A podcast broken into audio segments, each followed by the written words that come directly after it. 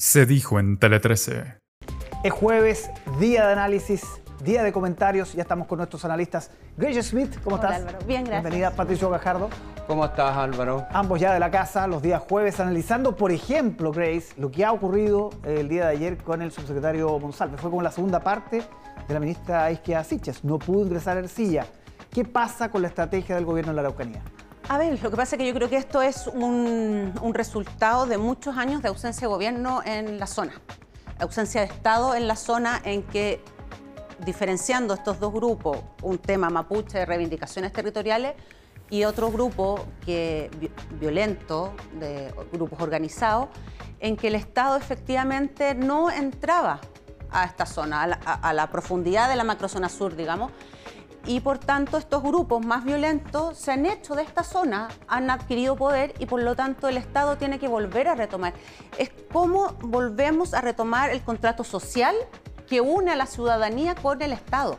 No es solamente este gobierno, yo creo que acá hay una solución a largo plazo, se tiene que eh, tomar esto como un plan a largo plazo, un plan de Estado, no solamente de un gobierno puntual, pero es reinstalar el gobierno con todo lo, el gobierno del Estado. Yo ¿Cómo, que- cómo instalas tú el Estado con todo lo que eso implica? Con presencia policial, eh, en que este Estado de nadie profundo en la macrozona sur está tomado por grupos más violentos, ¿cómo el Estado llega hasta ahí? ¿Cómo, Es que- con es servicio, Grace. con policías, etcétera. Es que lo que pasa es que hay una estrategia distinta, porque se planteó desde que llegó el gobierno de Boric que iba a haber un diálogo y se cambiaba justamente los estados de excepción, particularmente la macrozona sur, para entrar en una eh, dinámica distinta. Yo comparto absolutamente lo que dice Grace en términos de la ausencia del Estado de Derecho, que no es una cosa de ahora, sino que se, se arrastra eh, desde hace tiempo ya, desde el gobierno anterior por lo menos.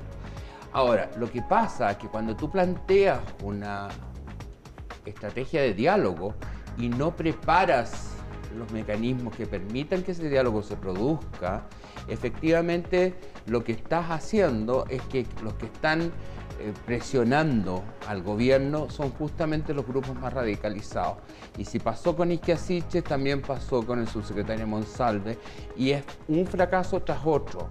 Eso no es inocuo. O sea, para la gente, para la opinión pública, acá lo que te demuestra es que el gobierno no es capaz de construir las estrategias para iniciar un diálogo. A las tres semanas de, de iniciado, mañana se cumplen las tres semanas de instalado Gabriel Boric en la moneda, ¿es momento de cambiar la estrategia? ¿Se va a poder dialogar con los más violentos o eso ya hay que dejarlo fuera?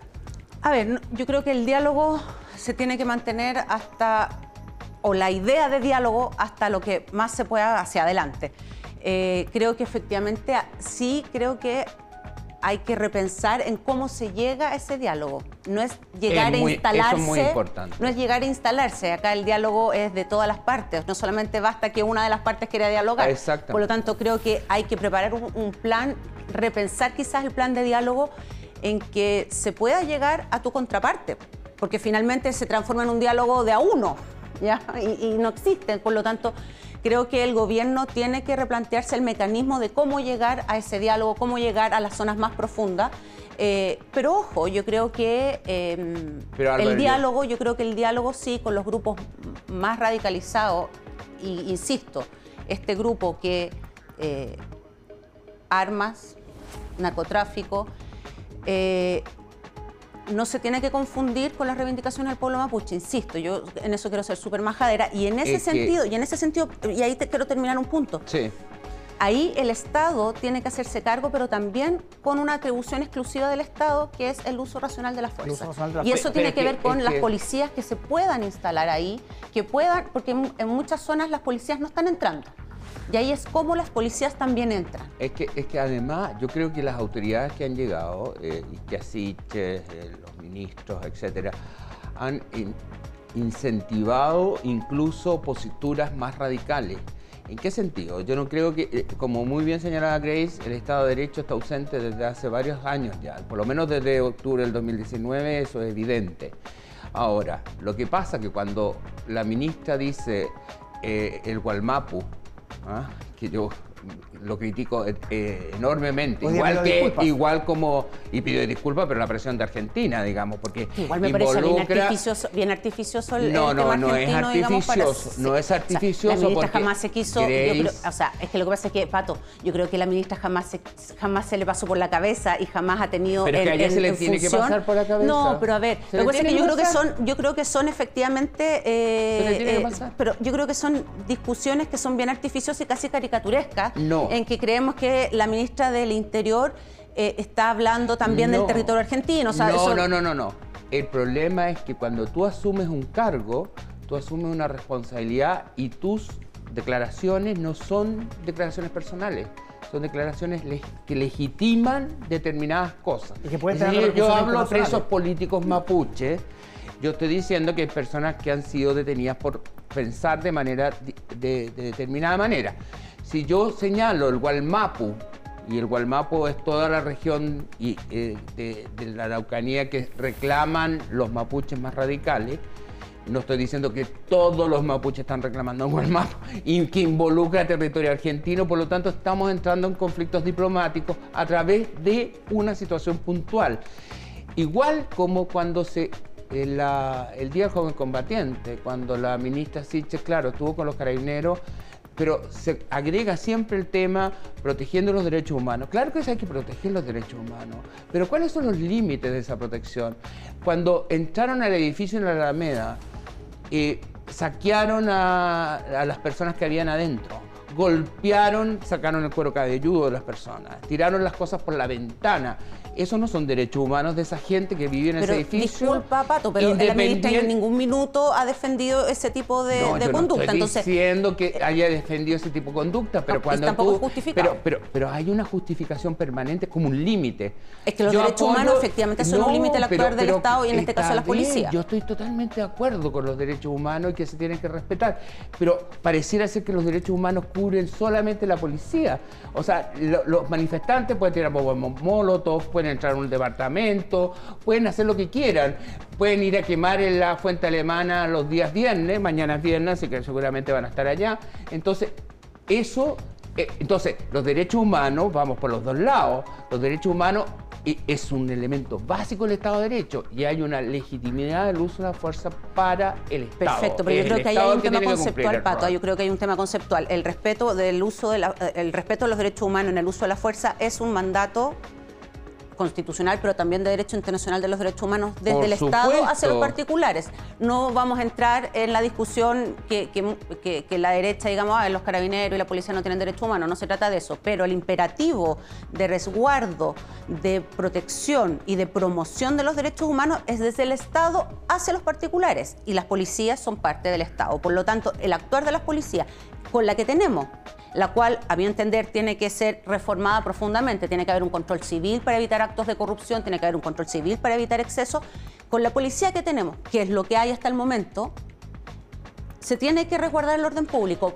Pero la reestructuración también tiene una pero intencionalidad siempre- política, Pero por, su- pero- pero por supuesto O que. sea, fíjate que el pero déjame terminar la idea. Dame, un segundo para terminar la idea.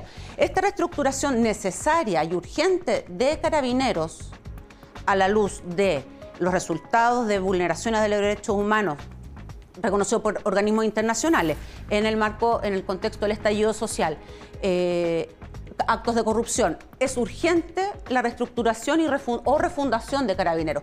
Pero mientras tengamos esta policía como está actualmente, hay que trabajar con ella. Pero siempre, creo. siempre desde el respeto y restricto a los derechos humanos Pero de, los- por de las personas. si cosa eso- distinta, cosa distinta es que esa policía efectivamente tiene que actuar para reprimir, sí, actos vandálicos, actos de violencia, porque eso no es derecho a protesta. No, pues. no es derecho a protesta. Eso no es y el derecho a gobierno en ningún minuto, en ningún minuto ha justificado los hechos de violencia extrema como subir a este departamento, etcétera, etcétera. Nos queda un minuto solamente, creo, es porque Patricio tiene una inquietud respecto a dónde está el presidente Boric, que no ha aparecido en estos días. Ha sido presidente y yo creo que es presidente porque quieren mantenerlo como, ¿sabes qué? Como la nimita de Condel.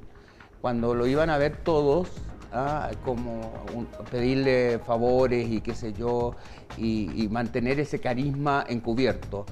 eh, yo creo que es inviable que un presidente, en- con todos los acontecimientos, con todos los procesos que se están dando, con una convención constituyente que elimina el Senado ¿ah? y que genera disputas entre el Partido Socialista y el propio ministro Jackson, no diga absolutamente nada. Y es lo último que digo.